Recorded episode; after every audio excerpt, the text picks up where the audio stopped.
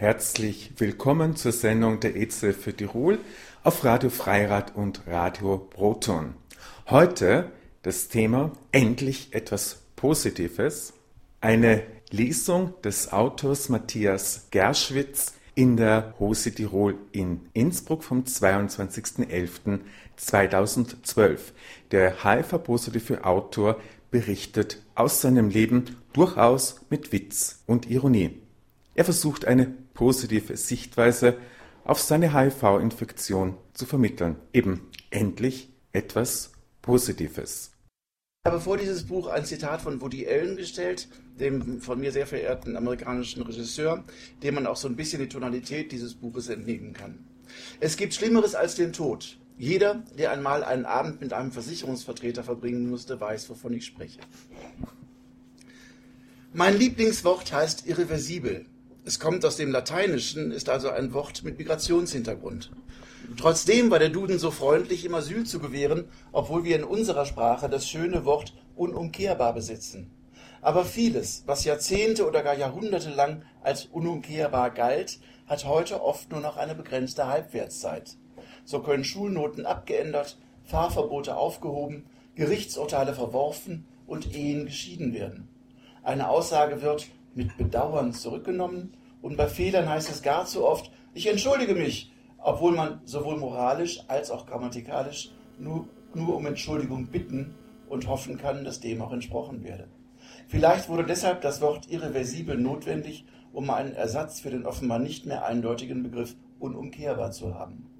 Man muss die Sprache nicht besonders mögen, um irreversibel schön zu finden. Es beginnt mit irre und klingt so leicht und unspektakulär, dass man versucht ist, die im medizinischen Zusammenhang bedrohliche Bedeutung gar nicht wahrzunehmen.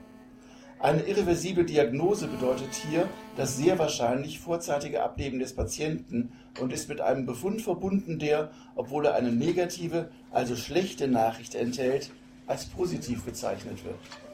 So verwirrend kann Sprache sein. Ein Befund wird sogar offiziell mit diesem Adjektiv bezeichnet und heißt HIV-positiv. Mit dieser Infektion lebe ich nun seit 20 Jahren. Was damals noch einem Todesurteil gleichkam, ist heute zu einer zwar immer noch unheilbaren, aber wenigstens behandelbaren Erkrankung geworden. Trotzdem fällt es nach wie vor sehr schwer, diese Diagnose zu begreifen und damit umzugehen. Bei Betroffenen ebenso wie ihrem Umfeld herrscht auch heute noch eine große Unsicherheit. Man hat wohl viel gehört, aber weiß doch viel zu wenig. Wie man mit HIV lebt, erfährt man am besten aus erster Hand. Dass man mit der Infektion auch gut leben kann, belegt dieses Buch. Es wurde für Menschen geschrieben, die sich für den Alltag mit HIV interessieren, auch wenn sie nach der Lektüre wahrscheinlich einige Vorurteile aufgeben müssen. Allerdings enthält dieses Buch kein Patentrezept, sondern meine Geschichte, meine Gedanken und Anmerkungen über die Infektion und den Umgang damit. Teils als Erfahrungsbericht, teils als Statement. Sehr persönlich und manchmal provokativ.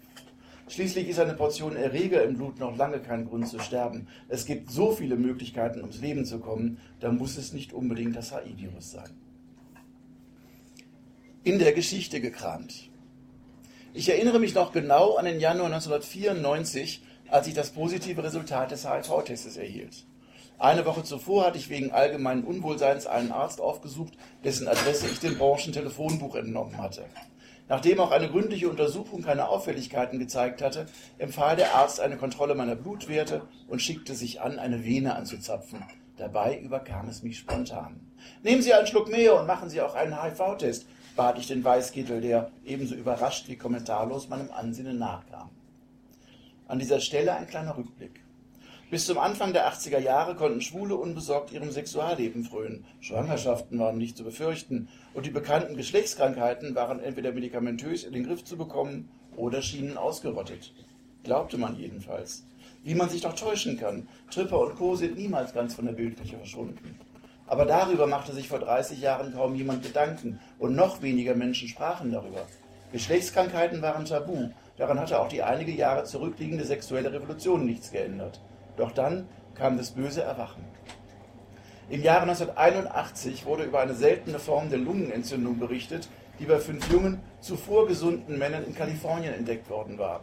Da es sich bei den Erkrankten um Homosexuelle handelte, machte bald das Wort von der Schwulenseuche die Runde, gepusht durch einschlägige Medien. Dann ging es Schlag auf Schlag. 1982 wurde die erste Infektion in Deutschland bekannt. 1983 gründete sich in Berlin die erste AIDS-Hilfe.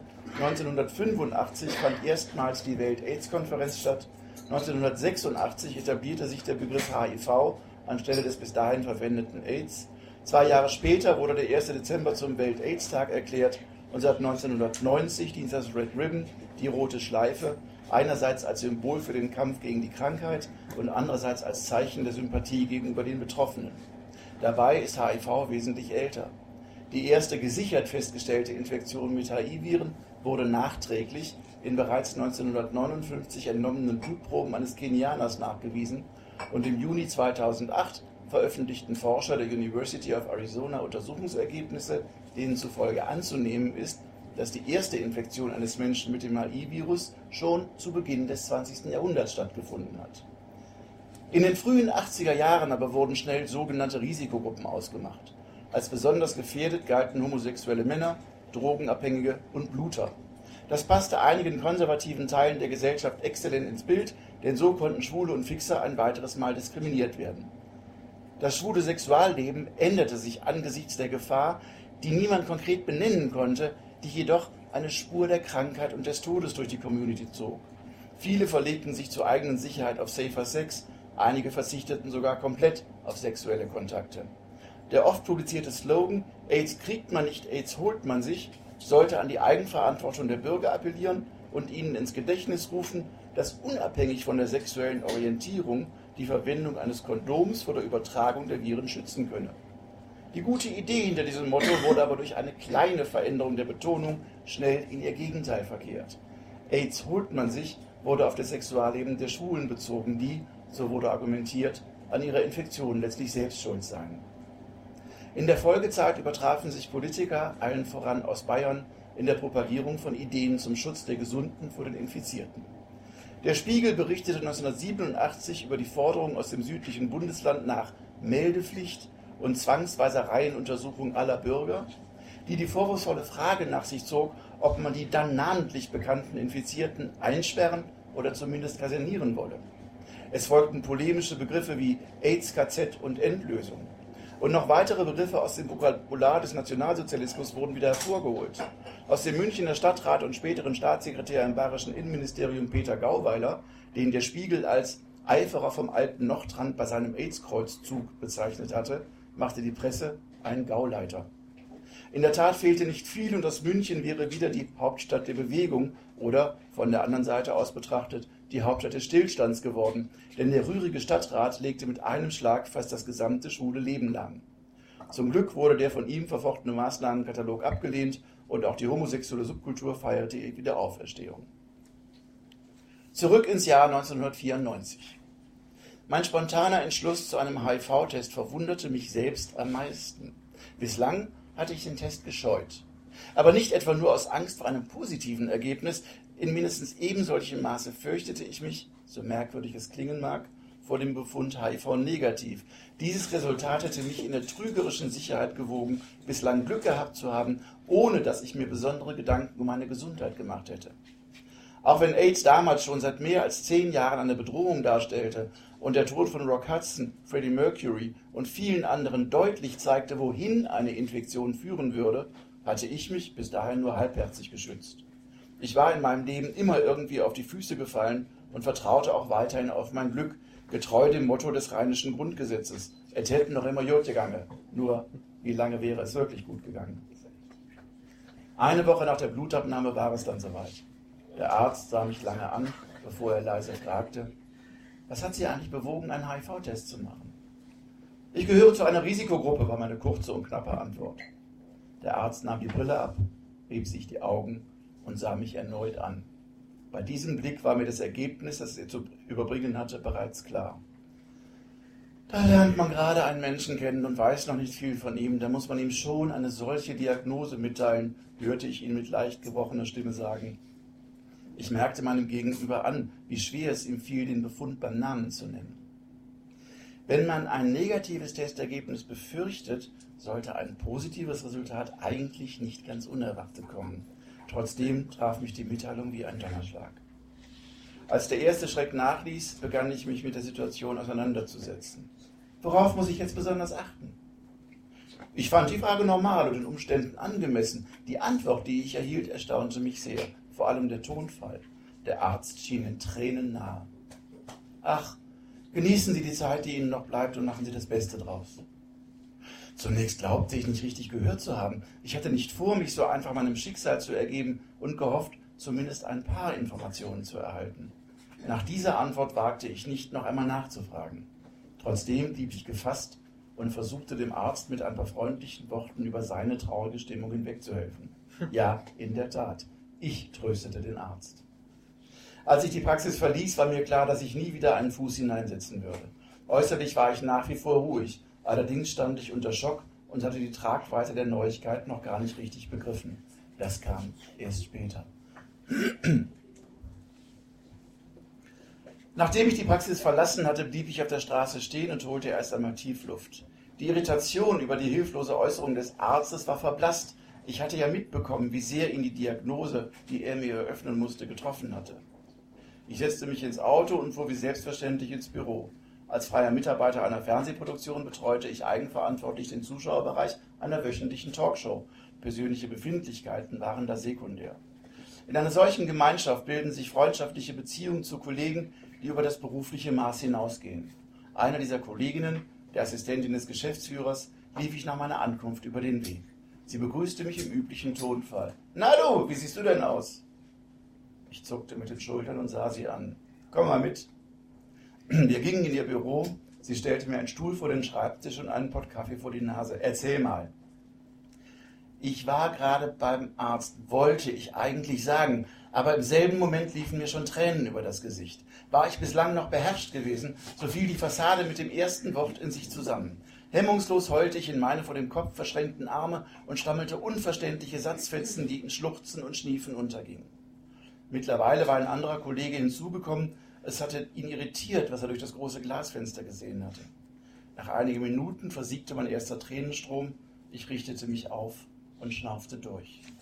Die beiden Kollegen sahen erst sich und dann mich ratlos an. Aus meinem Gestammel waren sie nicht schlau geworden. Ich komme gerade vom Arzt. Ich habe einen HIV-Test machen lassen und das Ergebnis ist positiv, brach es aus mir heraus. Scheiße. Das war das einzige Wort, das in den nächsten Minuten im Raum hängen blieb. Die Ratlosigkeit der Kollegen war nicht zu übersehen. Wie sollen wir denn jetzt mit ihr umgehen? Nicht anders als vorher, bat ich. Schließlich hatte ja nicht ich mich verändert, nur in meinem Blut tummelte sich etwas, das da eigentlich nicht hineingehörte, aber von nun an lebenslanges Wohnrecht besitzen sollte. An diesen Gedanken musste ich mich selbst erst einmal gewöhnen. Wie schwierig musste das wohl für die Kollegen sein? Als nächstes informierte ich den Geschäftsführer, da ich verhindern wollte, dass er von anderer Seite von meiner Infektion erfuhr. Statt der erwarteten Ratlosigkeit oder allgemeiner Mitgefühlsbekundungen fragte er mich aus heiterem Himmel, willst du fest angestellt werden? Ich war platt. Mit einer solchen Reaktion hatte ich nicht einmal im Traum gerechnet. Das Angebot war in Anbetracht meiner Situation unglaublich großzügig, trotzdem lehnte ich ab. Bei einer Festanstellung hätte ich nur noch bedingt für so viele unterschiedliche Projekte arbeiten können, wie es mir durch die Selbstständigkeit möglich war. Diese Freiheit wollte ich behalten. Der Geschäftsführer akzeptierte meine Entscheidung. Seine Assistentin war fassungslos, dass ich so ein Angebot ausgeschlagen hatte. Ich versuchte, ihr meine Beweggründe zu erklären, aber Sie verstand nicht oder sie wollte nicht verstehen? Ich hatte aus dem Bauch heraus entschieden. Ob ich mir oder anderen damit etwas beweisen wollte, weiß ich bis heute nicht. Aber bereut habe ich meine Entscheidung nie. Dass ich mich zunächst im Kollegenkreis als positiv outete, war eher zufällig. Üblicherweise wird man erst seine Familie oder seine Freunde ins Vertrauen ziehen. Da ich einen sehr engen Kontakt zu meiner nächstälteren Schwester habe, war sie das erste Familienmitglied, das ich anrief. Mein Schockzustand war mittlerweile einer eher rationalen, nach vorne gerichteten Denkweise gewichen. Am anderen Ende der Leitung herrschte zunächst Stille und die übliche Ratlosigkeit. Dann überwog der Pragmatismus. Wie geht es jetzt weiter? Ehrlich gesagt, ich weiß es nicht. Ich muss mich erstmal an den Gedanken gewöhnen, dass es mich erwischt hat und überlegen, wem ich davon erzählen will. Wer weiß denn schon davon? Drei enge Kollegen, mein Auftraggeber und du. Willst du es den Eltern sagen? Das war eine schwierige Frage. Meine Eltern waren zum Zeitpunkt des Testergebnisses jenseits der 70 Jahre. Sie hatten schon ein Kind verloren, Mein ältester Bruder war 1977 im Alter von 30 Jahren an den Folgen eines Gehirntumors verstorben und ich wollte sie nicht mit dem Gefühl älter werden lassen, dass es nun noch den jüngsten Sohn vor der Zeit erwischen könnte. Auch wenn ich meine Eltern schonen wollte, ihnen nichts von der Infektion zu erzählen, erschien mir eigentlich wie ein Vertrauensbruch. Aber meine Schwester beantwortete ihre Frage schon selbst. Sag es ihnen nicht. Sie sind schon ziemlich alt und werden sehr wahrscheinlich eher sterben, als mitzuerleben, dass die Krankheit bei dir ausbricht. Wenn du es ihnen sagst, versetzt du sie für ihre letzten Lebensjahre unnötig in Angst und Schrecken. Das war nicht von der Hand zu weisen. Es erleichterte mir die Entscheidung, ihnen die Infektion zu verschweigen. Trotzdem fühlte ich mich niemals wohl damit. Als meine Mutter sechs Jahre später starb, wurde mir das noch einmal schmerzhaft deutlich. Bei meinem Vater war die Situation nicht ganz so extrem. Er hoffte immer noch, ich könne mich eines Besseren besinnen und eine Familie gründen. Die Information über die Krankheit hätte ihm diese Hoffnung genommen. So waren meine Eltern die einzigen Personen in meinem engeren Umfeld, die niemals von einem Gesundheitszustand erfuhren. Irgendwann musste ich mir aber die Frage, wie sage ich es meinem Kinde stellen. Es waren zwar nicht meine Kinder, sondern die Kinder meiner Geschwister, denn sie meldeten sich der Reihe nach zum Besuch an. Meine 12- und 13-jährigen Neffen interessierten sich für Fußball und wollten die Hauptstadt unsicher machen. Also gingen wir ins Olympiastadion und ins Kino. Als meine 16-jährige Nichte mit einer Freundin anreiste, waren beide wild entschlossen, in Berlin um die Häuser zu ziehen, um sich später im Freundeskreis daheim damit zu brüsten. Ihre Eltern hatten ihnen bis dahin nichts über meine Infektion erzählt. Meiner Auffassung nach sollten sie aber schon davon wissen. So sprach ich mit ihnen über Safer Sex und HIV im Allgemeinen und meine Situation im Besonderen. Sie fanden es gut, dass ich offen mit ihnen redete und fühlten sich ernst genommen. War unser Verhältnis schon immer sehr gut, vertiefte es sich dadurch noch mehr.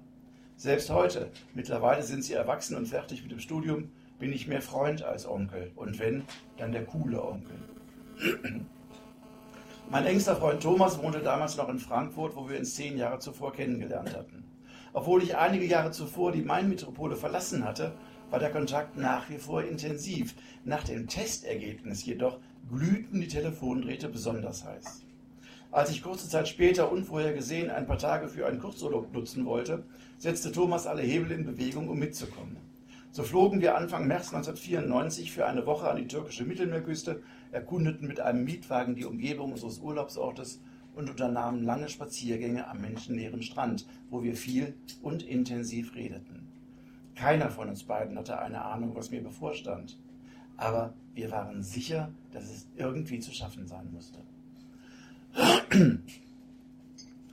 Nach etwa einem Jahr hatte ich mich im Wesentlichen mit der Infektion arrangiert und sie als eine unveränderliche Tatsache anerkannt.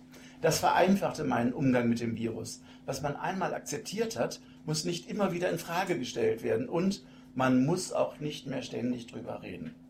Thomas jedoch verstand meine Normalität anders. Er warf mir vor, mir selbst etwas vorzumachen und meine Ängste zu verdrängen, anstatt sie auszusprechen. Ich reagierte irritiert. Wie kommst du denn auf die Idee? Du sprichst nicht darüber, du weichst immer aus. Wenn ich darüber rede, mache ich die Infektion gedanklich wichtiger, als sie für mich sein soll. Sie ist ein Teil von mir, nicht mehr. Sie soll mein Leben nicht beherrschen. Du nimmst das alles viel zu leicht. Nun platzte mir der Kragen. Bloß weil ich anders damit umgehe, als du es in meiner Situation machen würdest, mache ich nicht alles falsch. Doch, du erzählst mir nichts. Ich weiß nicht, was ich machen soll, wenn dir irgendwas passiert. Das war es also. Thomas hatte sich richtig in Rage geredet. Ich musste seine Antwort erst einmal sacken lassen, denn mit dieser Begründung konnte ich nicht rechnen. Ach Thomas, ich weiß es doch auch nicht. Es ist ja auch für mich das erste Mal, dass ich positiv bin. Stille. Wir schauten uns an. Plötzlich verzog Thomas die Mundwinkel zu einem Grinsen. Ich konnte ein Lachen kaum unterdrücken. Dann pusteten wir los. Nach diesen guten Erfahrungen habe ich mich nicht gescheut, Freunden oder Geschäftspartnern von der Infektion zu erzählen. Auf diese Weise muss ich nicht bei Adam und Eva mit Erklärungen beginnen, wenn ich mich aus gesundheitlichen Gründen etwas zurücknehmen muss. Ich gehe mit der Infektion zwar nicht hausieren, aber ich verschweige sie auch nicht. Aber manche beruflichen Projekte sind nur von kurzer Dauer oder führen nur zu wenigen persönlichen Treffen. Dann sehe ich für einen Hinweis keine Veranlassung. So saß ich als freier Pressebetreuer anlässlich einer Messe in Frankreich mit Kollegen abends beim Essen und packte quasi zum Nachttisch meine Tabletten aus. Hätte das Essen natürlich viel lieber mit der hervorragenden Creme Brûlée ausgelingen lassen. Ging aber nicht. Wie erwartet folgten ebenso neugierige wie irritierte Blicke, die ich mit Nachbehandlung einer Virusinfektion mit Blutbildproblemen oder Stoffwechselstörungen kommentierte. Das ist das Schöne an der HIV-Therapie. Man muss nicht kreativ in der Erfindung von Krankheiten werden. Es genügt, die Beipackzettel auf Nebenwirkungen zu studieren. Nachdem Familie, Freunde und Kollegen über das positive Testergebnis informiert wurden, blieb die spannende Frage, wie geht die Community, die schwule Szene, mit der Infektion und mit den Infizierten um? Homosexuelle Männer stellen in den westlichen Ländern den größten Anteil der Infizierten und liegen, zumindest in Deutschland, auch bei den Neuinfektionen deutlich vorne. Man könnte also denken, dass Positive hier besonders auf Toleranz stoßen. Könnte man denken, aber man sollte es nicht voraussetzen. Meine Erfahrungen, die ich in den ersten Jahren mit der Infektion in der Szene sammelte, könnten unterschiedlicher nicht sein. Es waren im Wesentlichen drei Arten der Reaktionen, mit denen ich konfrontiert wurde. Da waren zunächst diejenigen, die, selbst positiv, sich zum ehrenamtlichen Berater berufen fühlten und sich sehr problembewusst, hilfsorientiert und verständnisvoll zeigten. Zum Teil waren sie so davon beseelt, mir helfen zu wollen, dass ich ein schlechtes Gewissen bekam, weil ich gar nicht in der psychischen Krise steckte, in die sie mich hineinreden wollten, um mich im Anschluss daran wieder daraus befreien zu können. Erst später stellte ich fest, dass viele von ihnen versuchten, durch das Hilfsangebot ihre eigenen Probleme in den Griff zu bekommen. Vielleicht war diese Art von Zuwendung ja für andere eine Hilfe. Für mich war sie es definitiv nicht. Beim Ausgehen lernte ich Männer kennen, die Sex zwischen positiven Kompromissos Bear, also ohne Kondom, praktizierten. Das kam für mich nicht in Frage. Das Risiko, durch ungeschützten Sex mit einem weiteren Virenstamm infiziert zu werden, war mir zu groß. Ob dieses Risiko tatsächlich existiert, ist bislang zwar nicht bewiesen, aber das Gegenteil eben auch nicht. Und so lange hege ich Mitgefühl für die Lymphozyten, die Abwehrzellen des menschlichen Körpers und die HIV-Medikamente. Woher sollen sie denn wissen, welche Viren sie nun in Schach halten sollen? Und dann waren da noch diejenigen, die schon bei dem Wort HIV sofort zumachten. Ob sie tatsächlich Angst vor einer Ansteckung hatten, ob sie das Thema möglichst weit von sich entfernt halten wollten oder ob sie den diskriminierenden Spruch Finger weg von Positiven verinnerlicht hatten, war egal.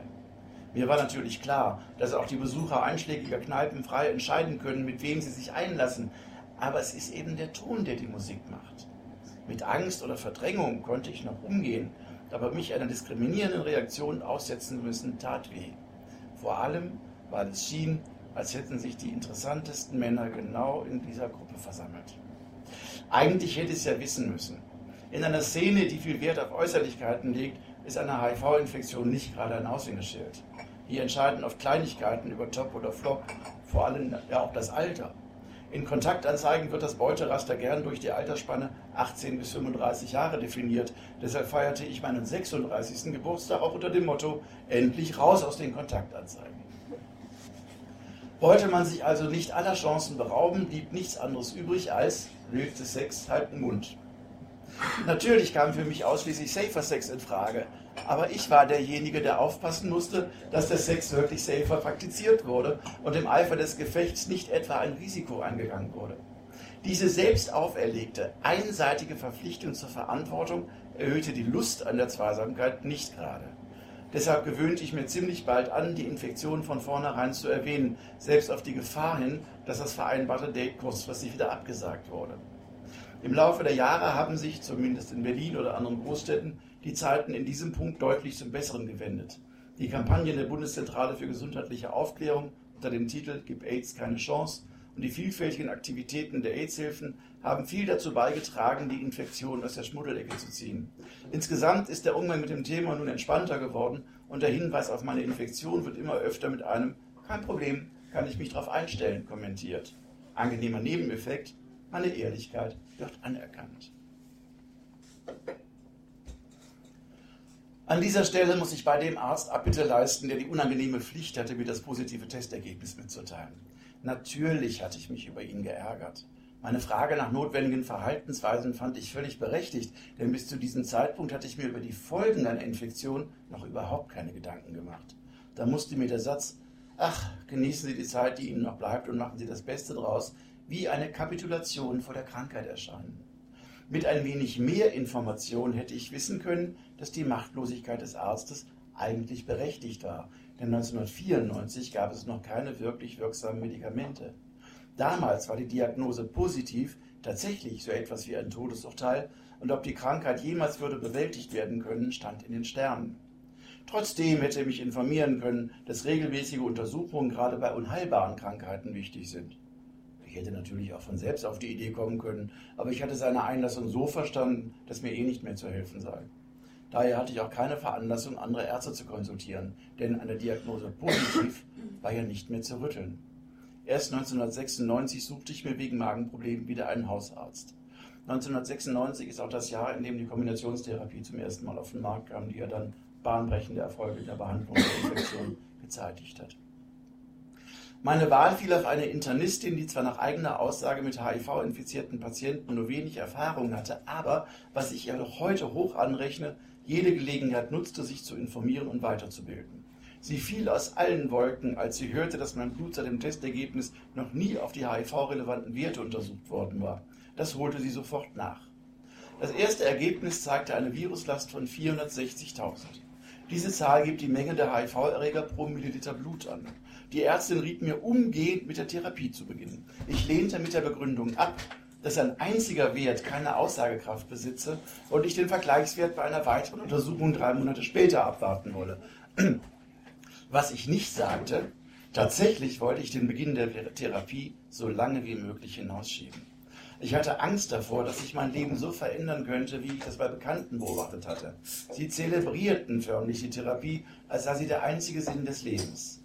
Die damals erste Generation der Medikamente bestand aus einer Vielzahl von Tabletten und Flüssigkeiten, die in genau definierten Abständen eingenommen werden mussten. Nur so konnten sie ihre Wirkung entfalten. Bei einem Freud zählte ich 36 Tabletten, die er innerhalb 24 Stunden in sechs Rationen, also alle vier Stunden zu schlucken hatte und das jeden Tag. Das führte dazu, dass er den Wecker stellen musste, um mitten in der Nacht die Pillen zu nehmen. Und so wollte ich nicht enden. Die Ärztin willigte ein, drei weitere Monate ins Land gehen zu lassen. Und siehe da, beim zweiten Test lag die Viruslast nur noch bei 51.000, war also auch ohne Medikamente um fast 90 Prozent zurückgegangen. Ich machte ihr ein Angebot. Nachdem die Viruslast so deutlich zurückgegangen ist, warten wir nochmal drei Monate und nehmen einen weiteren Vergleichswert. Wenn die Viruslast dann dem Gesetz der Serie folgend unter der Nachweisgrenze liegt, geben Sie Ihren Beruf auf und ich den meinen und dann tingeln wir gemeinsam durch Talkshows. Leider kam es nicht so weit. Der dritte Wert lag wieder höher. Diesmal bei 110.000. Also war nichts mit Talkshows. Schade eigentlich. Trotzdem verweigerte ich mich immer noch der Therapie. Das änderte sich erst 1998, als ich auf Empfehlung eines Freundes in eine Schwerpunktpraxis wechselte.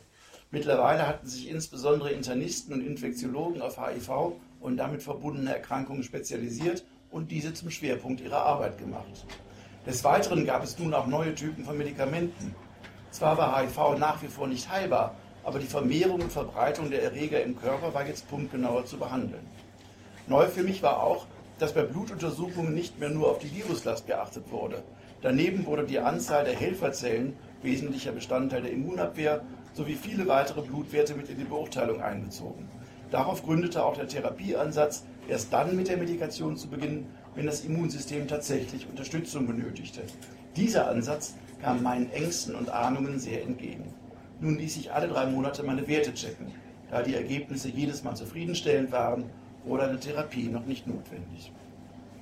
Im Jahr 2000 überschlugen sich allerdings die Ereignisse, sodass ich mich nicht in der Lage fühlte, regelmäßig mein Blut untersuchen zu lassen. Im Frühjahr wurde bei meiner Mutter Krebs im Endstadium diagnostiziert. Zur gleichen Zeit wurde mein Vater in die Pflegestufe 1 eingruppiert. Meine Geschwister und ich lösten uns, von einem Pflegedienst unterstützt, in der durchgehenden Versorgung der Eltern ab. Im Juni zerbrach die Beziehung zu meinem in der Schweiz lebenden Freund. Weil ich meine freie Zeit bei meinen Eltern verbrachte, beschränkte sich unser Kontakt auf Telefongespräche. War schon die Distanz an sich für ihn ein veritables Problem, so hielt die Beziehung diesen zusätzlichen Druck nicht mehr stand. Meine Mutter erlag ihrem Krebsleiden schließlich Ende August. Zwei Wochen später wurde ich darüber informiert, dass die Fernsehtalkshow, für die ich arbeitete, mit den Oktoberproduktionen ausliefe. Damit versiegte meine Haupteinnahmequelle und Ersatz war nicht in Sicht. Die Anspannung der vergangenen Monate die Verluste sowie die beruflich unsichere Zukunft machten mir schwer zu schaffen. Nun hätte ich wieder die regelmäßigen Untersuchungen aufnehmen können, aber ich befürchtete das Schlimmste und wollte nicht noch einen Tiefschlag hinnehmen müssen. Doch aufgeschoben ist nicht aufgehoben und die Realität lässt sich nicht lange ignorieren. Beruflich ging es bereits im November wieder aufwärts, doch erst im Februar 2001 traute ich mich wieder zur Blutabnahme. Das Ergebnis bestätigte meine Vorahnung. Die Werte hatten sich deutlich verschlechtert. Die Viruslast war gestiegen und die Anzahl der Helferzellen hatte sich drastisch reduziert. Eine Therapie war nun unausweichlich. Bedenkt man, dass ich in den Jahren zuvor meinen Körper in keiner Weise geschont hatte, ich rauchte, trank und feierte viel, hatte ich mich eigentlich ganz gut gehalten. Aber ab jetzt waren also Medikamente angesagt. Das waren schöne Zeiten in den frühen 80er Jahren, als das Wort positiv noch eindeutig positiv besetzt zu sein schien. Damals sendete der Südwestfunk Baden-Baden in seinem dritten Radioprogramm die Ratgeberrubrik Gesundheitstraining für Gesunde von und mit Frau Dr. Eberlein. Eine ernst gemeinte Rubrik, die aber, wie bei SWF 3 üblich, witzig aufgemacht war. In 40 bis 60 Sekunden Sendezeit gab Frau Dr. Eberlein jeweils einen Ratschlag, mit dem sie die Stimmung schon am frühen Morgen aufhellen sollte, um den Tag angenehmer zu gestalten. Der Titel der Rubrik Positiv sollten Sie Ihren Tag beginnen wurde schnell zum geflügelten Wort, bis, ja, bis das Wort positiv durch HIV und AIDS einen zweiten, unheilschwangeren Sinn bekam. Damit war die Rubrik gestorben. Heute muss man sich fragen, warum eigentlich? Frau Dr. Eberlein zielte allein auf die Psyche ab. Seit langem ist bekannt, dass sich eine positive Lebenseinstellung vorteilhaft auf den Umgang mit Depressionen auswirkt und ganz allgemein die Gesundheit fördert. Lachen ist gesund, weiß schon der Volksmund. Und eine Studie der University of Texas will vor einigen Jahren herausgefunden haben, dass eine positive Lebenseinstellung sogar das Altern verzögern kann. Die positive und die negative Einstellung zum Leben trennen den Optimisten vom Pessimisten. Ich darf für mich in Anspruch nehmen, ein Optimist zu sein. Die Anlage dazu habe ich wahrscheinlich schon in den Genen, getreu des schönen Goethe-Versleins. Vom Vater habe ich die Statur des Lebensernstes führen vom Mütterchen die frohe Natur und Lust zu fabulieren. Aber was man mit Optimismus erreichen kann, habe ich durch meinen ältesten Bruder erfahren und von ihm gelernt. Er litt 16 Jahre lang an einem Gehirntumor, der trotz mehrfacher Operationen nicht komplett entfernt werden konnte und starb kurz nach seinem 30. Geburtstag an den Folgen der Geschwulst. Ich erinnere mich noch an seine Reaktion, als der Chefarzt der neurologischen Abteilung der Universitätsklinik Köln eine notwendige Operation kurzfristig verschob weil sich das erste Team noch nicht ganz sicher über die Durchführung war. Als meine Mutter und ich meinen Bruder am Vorabend des geplanten OP-Termins besuchten, begrüßte er uns mit den Worten, sag mal einen Satz mit X, war wohl nix. Sein positives Denken, seine Wir schaffen das schon Einstellung und sein unbändiger Lebenswille haben mich tief beeindruckt und entscheidend geprägt. Als ich zwölf Jahre später selbst den 30. Geburtstag feierte, widmete ich ihm diesen Tag. Heute bin ich ihm unendlich dankbar für alles, was ich von ihm an Lebenskunst gelernt habe und fühle mich ihm näher als je zuvor. Der Optimist nimmt das Leben leicht, manchmal auch so leicht, dass die Umgebung den Eindruck gewinnen könnte, zu leicht. Dazu kommt noch eine gewisse Flapsigkeit, mit der ich die Sprache gerne als Stilmittel einsetze und die auch vor der verbalen Auseinandersetzung mit der Krankheit nicht halt macht. Einer meiner Lieblingssprüche zu diesem Thema lautet, im Grunde meines Herzens war ich immer schon ein positiver Mensch, da wollte der Körper nicht nachstehen. An solchen Formulierungen scheiden sich die Geister. Manche lachen und finden es gut, wenn ich die Krankheit mit Humor nehme. Andere wiederum werfen mir vor, es mangele mir an dem nötigen Ernst, was natürlich nicht stimmt. Und außerdem, wie viel Ernst ist nötig, wenn es darum geht, gut zu leben? Aber Aphorismen dieser Art erleichtern mir den Umgang mit der Krankheit und anderen den Umgang mit mir, denn ein gemeinsames Lachen befreit. Lachen ist tatsächlich gesund. Wohin eine pessimistische Lebenseinstellung führen kann, zeigt das Beispiel meines früheren Freundes. Wir führten eine Fernbeziehung zwischen Berlin und Zürich. Im Schnitt waren wir alle drei Wochen für ein paar Tage zusammen, zumeist in der Schweiz. Schon bei meiner Ankunft hatte er meine Abreise im Sinn, wurde traurig und konnte die Momente des Zusammenseins kaum auskosten. Ich hingegen genoss die gemeinsame Zeit in vollen Zügen. Obwohl auch mir jedes Mal der Abschied schwer fiel, sah ich doch bereits am Horizont voller Vorfreude das nächste Treffen. In dieser Konstellation hat es eine Beziehung schwer, nicht zu scheitern. So etwas merkt man natürlich erst hinterher. Unterschiedliche Lebenseinstellungen können eine Beziehung sehr stark beeinflussen. Und je größer die Distanz, umso störender der Einfluss. Das genannte Beispiel belegt, wie man sich erfolgreich selbst im Weg stehen kann. Klassiker wie Murphys Gesetz alles, was schiefgehen kann, wird auch schiefgehen, werden so schnell zur Realität. Der Pessimist steht also nicht nur sich selbst, sondern auch seinem Glück im Wege, da er grundsätzlich das Negative in den Vordergrund stellt. Der Optimist kann selbst noch in Rückschlägen etwas Positives finden und sich so auch an einem kleinen Glück freuen. Und das Glück etwas ausgesprochen Gutes ist, wusste schon der französische Philosoph Voltaire. Da es sehr förderlich für die Gesundheit ist, habe ich beschlossen, glücklich zu sein. Recht hat er. Nein, Bonbons sind das nicht gerade, die zur antiretroviralen Therapie verschrieben werden. Auch schmecken sie nicht annähernd so gut. Doch egal, wie man die Tabletten auch nennen mag, die Medikamentenkombination muss zwangsläufig stark wirken, um erfolgreich gegen die Erreger vorgehen zu können und unter anderem die Viruslast oder die Nachweisgrenze zu senken. Doch was stark wirkt, kann auch ebenso starke Nebenwirkungen haben. Von jetzt auf gleich muss der Körper Wirkstoffmengen verarbeiten, auf die er nicht eingestellt ist. Ein revoltierender Magen ist dann noch das kleinste Übel. Es dauert etwa zwei Wochen, bis sich der Stoffwechsel auf die regelmäßige Zufuhr der Medikamente eingestellt hat, was aber nicht bedeutet, dass sich danach alle Körperfunktionen wieder normalisieren. Magenprobleme, Kopfschmerzen und Verdauungsstörungen sind ab jetzt häufig an der Tagesordnung. Noch viel unangenehmer ist die mit einigen Medikamenten verbundene Diarrhoe, vor allem wenn sie ohne Vorankündigung auftritt.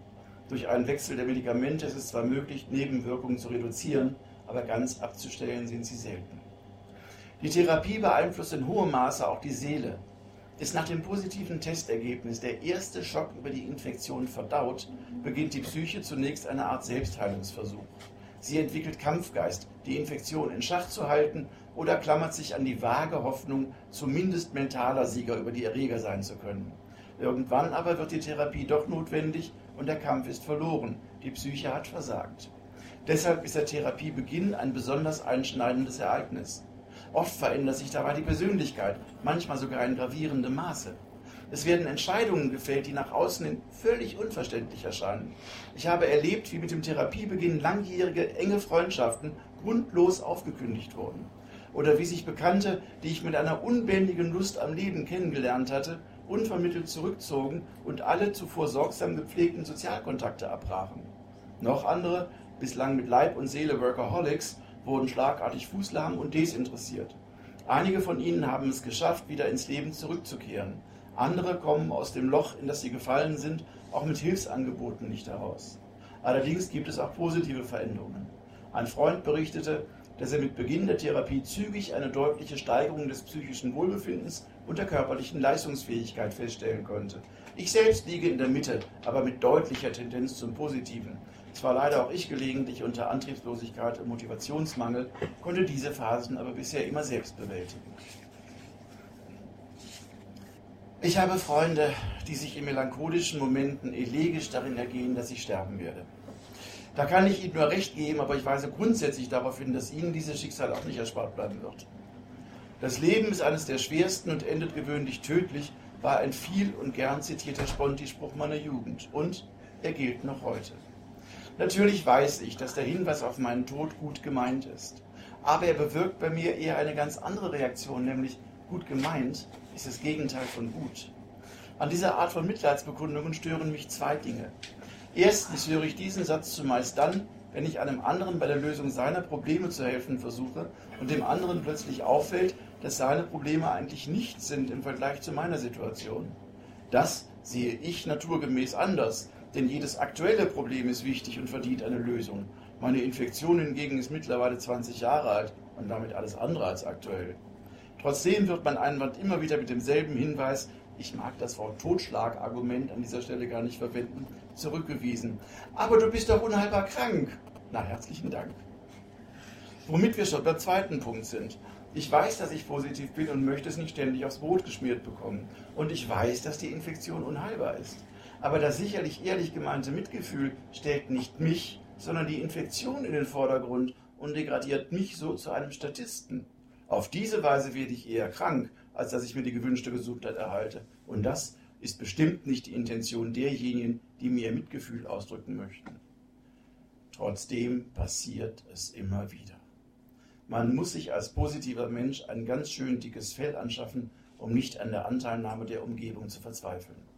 Ich bin nämlich nach wie vor der Auffassung, dass ich wichtiger bin als alle Viren in meinem Körper. Deshalb meine ernsthafte Bitte, die größte Hilfestellung, die ich mir im Zusammenhang mit meiner Infektion vorstellen kann, ist die sachliche und interessierte Frage nach dem Umgang damit, um etwas zu erfahren zu lernen und zu verstehen. Verständnis ist besser als Mitleid, weil es etwas bewirkt. Akzeptanz und Toleranz sind angenehmer als Bedauern, weil sich beide Seiten dabei ernst nehmen. Von dem für sein soziales Engagement bekannten Schriftsteller Friedrich Hebbel stammt folgendes Zitat. Zum Mitleiden gab die Natur vielen ein Talent, zur Mitfreude wenigen. Ein bisschen mehr Mitfreude über das Leben und etwas weniger Mitleid über den ohnehin unausweichlichen Tod und schon wäre allen geholfen. Die sicherste Methode, sich vor HIV und anderen sexuell übertragbaren Geschlechtskrankheiten zu schützen, ist nach wie vor das Kondom, auch wenn es immer mal wieder zum Schießbudenziel einiger Spötter wird, wie folgender Uraltwitz belegt. Wie nennt man die kleinste Kirche der Welt? Antwort: Kondom. Es passt nur einer rein und der muss noch stehen. Zugegeben, der Witz ist Geschmackssache. Aber er passt in unsere Zeit, in der Sexualität kein Tabu war. Das war die Zeit vor HIV und AIDS, als die einzige Notwendigkeit der Verhütung in der Vermeidung ungewollten Nachwuchses bestand. Und selbst dafür gab es als Alternative schon die Antibabypille. Das Kondom war zu einem Schattendasein verurteilt. Dabei hätte es auf einen prominenten Fürsprecher verweisen können. Von Giacomo Casanova wird berichtet, dass er Kondome benutzte, um sich vor der im 18. Jahrhundert grassierenden Syphilis zu schützen. Sehr vorausschauend, kann man aus heutiger Sicht nur sagen. Und eigentlich spricht es auch für den Ruf des Kondoms. Wenn der als großer Liebhaber bekannte Casanova seine Freuden mit dem Überzieher genießen konnte, warum geht es dann heute angeblich nur ohne? Oder war Casanova etwa ein Weichei? Selbst nach der Entdeckung von HIV und AIDS wurde von manchen Männern die Verwendung eines Kondoms mit der Begründung, ein richtiger Mann mache nur richtigen Sex, abgelehnt. Da kam er wieder durch, der Neandertaler, der seine Tage damit verbrachte, Bären zu töten, Frau und Feuerstelle zu verteidigen und den sonstigen Sinn des Lebens darin sah, seinen Samen zum Erhalt der Spezies so oft wie möglich weiterzusehen. Aber längst nicht alle waren so hart wie die selbsternannten Alpha-Männchen. Manchen Männern genügten schon viel einfachere Gründe, um auf den Pariser zu verzichten. Das Kondom vermittle weniger Echtheitsgefühl, es hemme die Lust, es störe den Sex, wenn man ihn zum Überziehen unterbrechen müsse und der kleine Johannes erschlaffe dann meistens auch noch, man blamiere sich vor der Partnerin oder dem Partner. Oder es wurde die altbewährte Latexallergie ins Spiel gebracht, bei der Juckreiz und Hautrötungen in besonders schweren Fällen sogar Schockreaktionen auftreten können. Hier hätte es genügt, auf Produkte aus hypoallergenem Latex oder Polyurethan auszuweichen, aber diese Lösung wäre wahrscheinlich zu einfach gewesen. Vielleicht hatten die Männer auch nur Angst vor einem speziellen Kondom, das mit scharfen Zähnen bewaffnet des Mannes beste Stück abbeißt. Das nämlich ist die perfide Methode, mit der das Kondom des Grauens in Ralf Königs gleichnamigen Comic seine blutige Spur des Schreckens zieht. Sex mit Kondom ist bei vielen Schwulen zu einer Normalität geworden, obwohl auch den aufmerksamsten Verfechtern des Safer Sex im Eifer des Gefechts schon mal die Fehde durchgehen können. Oft genug werden dann Alkohol, Drogen oder die schlichte Geilheit dafür verantwortlich gemacht, dass man für einen Moment nicht nur sich, sondern auch seine gesunde Einstellung vergessen hat. Demgegenüber steht der Trend zu Bareback-Sex, auch kurz Bear genannt. Wörtlich übersetzt bedeutet es, ohne Sattel auf einem Pferd reiten. Im übertragenen Sinne also bewusst unsafen Sex, also ohne Kondom zu praktizieren. Sicherlich kann man darüber moralisch resonieren, aber grundsätzlich darf meiner Auffassung nach, um in der Tradition Friedrichs des Großen zu verweilen, ein jeder nach seiner Fassung selig werden. Die einzigen Einschränkungen dieser Freiheit, die ich akzeptiere, aber auch erwarte, sind der Respekt vor einem Menschen mit einer anderen Meinung und die Bereitschaft, diese auch zu akzeptieren. Leider scheitert es häufig genau daran. In den Chatprofilen der Baerbeck-Protagonisten ist oft genug zu lesen, dass sich, man möge mir den nachfolgenden, zitiert noch, man möge mir den nachfolgenden zitierten Ausdruck Moralapostel verbissen mögen. So, hallo? So. In den Chatprofilen der Baerbeck-Protagonisten ist oft genug zu lesen, dass sich, man verzeihe mir den nachfolgend zitierten Ausdruck, Moralapostel verbissen mögen. Das ist als Reaktion auf die wahrscheinlich ständig eingehenden Hinweise zu den Infektionsrisiken, die nun mal mit ungeschütztem Sex verbunden sind, verständlich. Trotzdem habe ich oft den Eindruck, dass sich dieser Teil der Szene ständig in der Defensive befindet und glaubt, sich rechtfertigen zu müssen. Ich zitiere aus einigen Geromeo-Profilen. Und wenn ihr euch bei jedem Fick 20 Gummis überzieht, so werdet auch ihr keine 186 Jahre alt, schreibt zum Beispiel ein 30-Jähriger in seinem Profil und ergänzt, den ersten Vorwurf macht mal euren Eltern oder seid ihr alle aus Tomatensaft entstanden.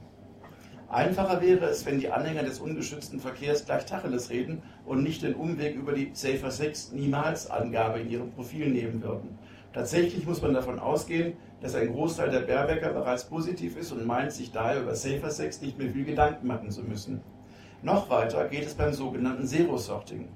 Dieser Gedanke basiert auf der Annahme, dass zwischen zwei Positiven kein Safer Sex mehr notwendig sei und zwischen zwei Negativen noch nicht.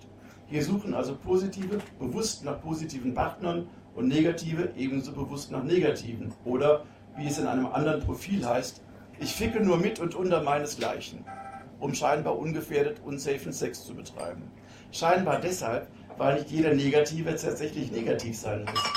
Erstens hat der Test aus Gründen der Inkubationszeit eine Verzögerung von bis zu zwölf Wochen, belegt also bei einem negativen Ergebnis, dass der Proband vor etwa drei Monaten negativ war.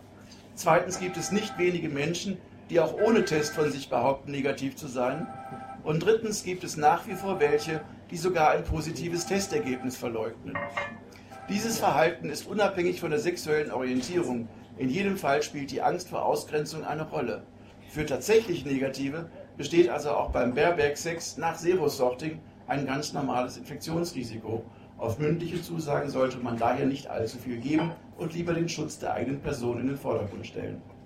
Manche Baerbäcker erklären ihre Vorliebe aber auch zum Dogma und diskriminieren dadurch gewollt oder ungewollt Andersdenkende. Denn wer sich nicht auf das Wabonspiel des ungeschützten Verkehrs einlassen will, wird von ihnen gnadenlos abgebügelt. Nur weil sich bislang HIV-Negative nicht infizieren oder HIV-Positive andere nicht gefährden wollen, werden sie in eine Reihe mit Spaßverderbern, Verklemmten und Nervensägen gestellt. Diese kompromisslose Haltung findet man heute auch bei jungen Schwulen, die die Infektion mit einem Schulterzucken hinzunehmen scheinen. Oder wie sonst sind Äußerungen wie Sperma gehört ins Loch und nicht in eine Tüte von einem 19-Jährigen, ich will ohne Gummi ficken und darüber nicht diskutieren von einem 20-Jährigen, Sondermüllentsorgung, HIV-Schleim abzugeben von einem 25-Jährigen oder No Risk, No Fun, im nächsten Jahr wird weiter blank gepoppt von einem 28-Jährigen zu verstehen. Jeder trägt die Verantwortung für sein Leben selbst und jeder möge nach seiner Fasson selig werden. Vielleicht sind Baerbecker ja ehrlicher zu sich und anderen, denn sie überlassen den Kondomverzicht nicht den Auswirkungen von Alkohol oder Drogen.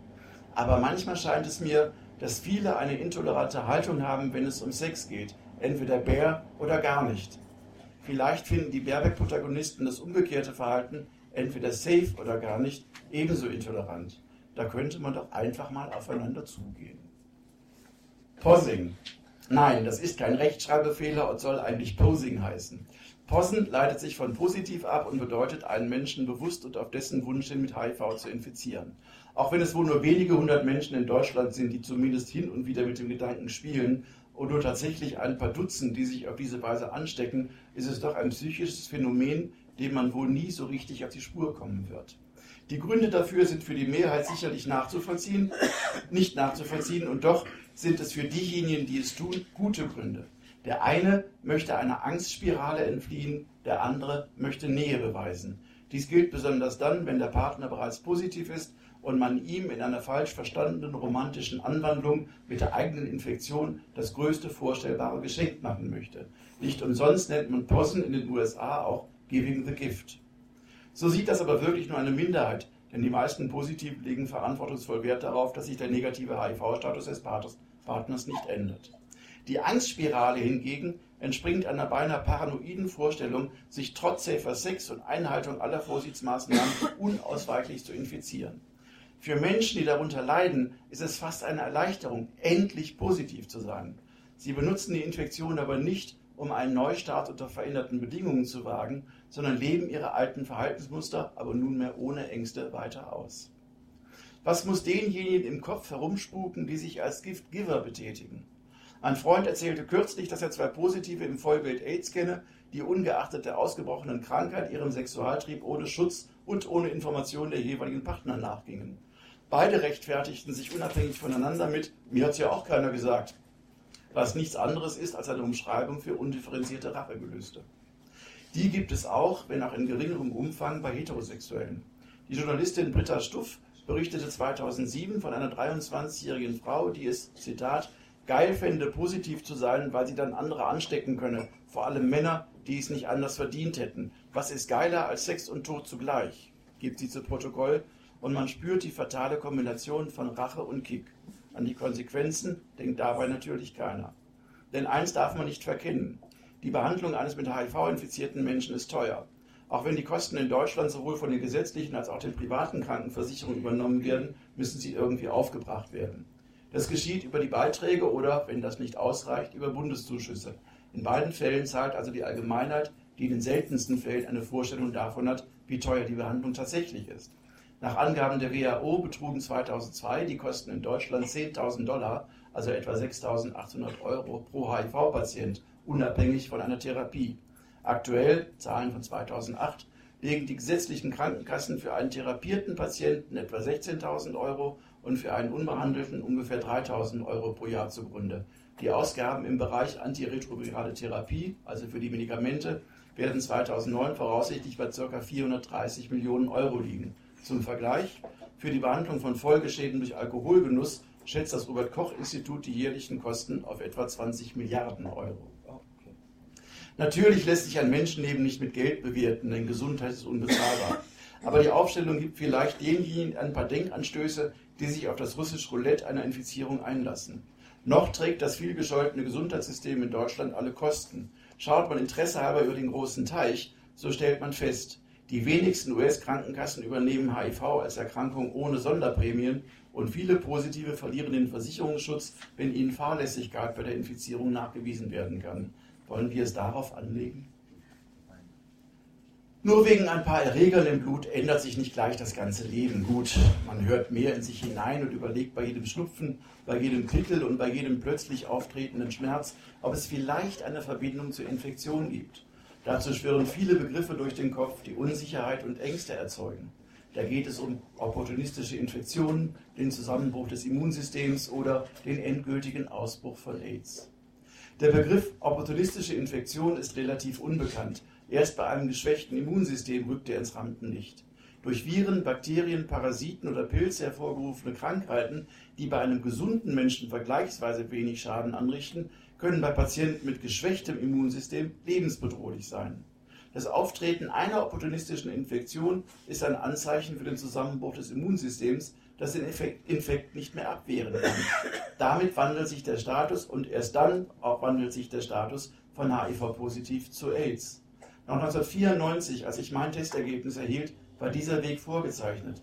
Die Prophezeiung, ich würde fast 20 Jahre später immer noch ein so gut wie gesundes und beschwerdefreies Leben führen, wäre ins Reich der Fantasie und Realitätsverweigerung verbannt worden.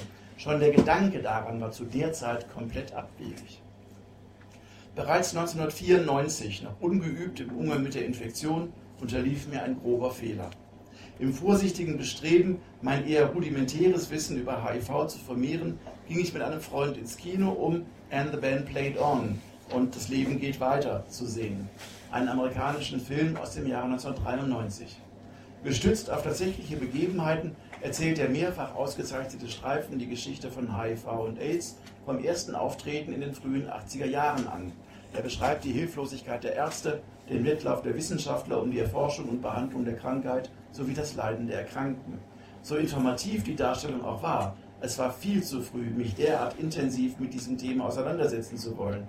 Schließlich hatte ich zu dieser Zeit keine kompetente Begleitung und stand alleine auf unbekanntem Terrain. Was lernte ich daraus? Nichts. Einige Monate später sah ich mir mit einem Freund Philadelphia an, den ersten kommerziellen Hollywood-Streifen, in dem AIDS thematisiert wird. Mittlerweile war ich zwar schon vertrauter mit dem Thema, aber psychisch immer noch nicht gefestigt. Diesmal aber beschäftigte mich nicht mehr die Konfrontation mit dem unausweichlichen Tod, sondern die Art und Weise des Sterbens. Ich wollte nicht so elend verrecken, wie Tom Hanks es darstellte. So selektiv kann übrigens Wahrnehmung sein. Die Krankheit selbst ist eigentlich nur Teil der Nebenhandlung. Der Hauptstrang des Films dreht sich um die Diskriminierung des an AIDS Erkrankten und seine Anstrengung, sich zu rehabilitieren. Diese Geschichte nimmt ein gutes Ende, weil der Protagonist zum Schluss Recht bekommt. Die mich besonders interessierende Nebenhandlung dagegen hat kein Happy End. Andrew Beckett, gespielt von Tom Hanks, stirbt. Und wieder einmal wurde deutlich, HIV ist nicht heilbar. Die Infektion führt unweigerlich zum Tod. Es dauerte ungefähr ein weiteres Jahr, bis ich die Infektion angenommen und verinnerlicht hatte. Es war ein Jahr voller Unsicherheiten. Ich hatte weder eine Ahnung davon, wie sich die Krankheit auf meine soziale und berufliche Zukunft auswirken würde, noch war in irgendeiner Weise klar, wie es gesundheitlich weiterginge. Es war andererseits aber auch ein Jahr des Aufbruchs. Ich versuchte, jedes mit der Zukunft verbundene Fragezeichen mit einem von Optimismus geprägten Ausrufezeichen zu beantworten und ich lenkte mich ab mit Arbeit und mit Ausgehen. Rückblickend gehören die Jahre 1994 und 1995 trotz des seelischen Durcheinanders zu den spannendsten Jahren meiner Selbstständigkeit, denn die Bandbreite meiner Projekte reichte von organisatorischen Aufgaben bis zur Entwicklung von Marken- und Produktkonzepten für Parfüm- und Pflegeserien. Außerdem lernte ich in diesen Jahren viele Menschen kennen, von denen etliche auch heute noch gute Freunde sind. Das war Balsam für die Seele.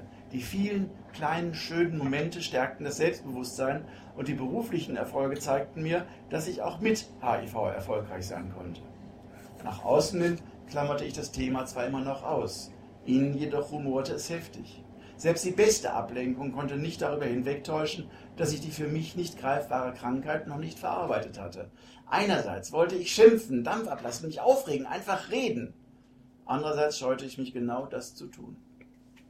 Freunde, die ich ins Vertrauen zog, waren ebenso ratlos wie ich. Den Vorschlag, professionelle Hilfe zu suchen, lehnte ich kategorisch ab. Nicht, weil ich Psychologen nicht traute, sondern weil ich es gewohnt war, meine Probleme selbst zu lösen. Zuweilen wurde mir der Versuch, mit meiner Situation alleine fertig werden zu wollen, als Schwäche ausgelegt. Du willst dir nicht helfen lassen, hörte ich dann. Und nach außen sah es vielleicht auch so aus, dass ich mich anderen gegenüber nicht öffnen konnte oder wollte.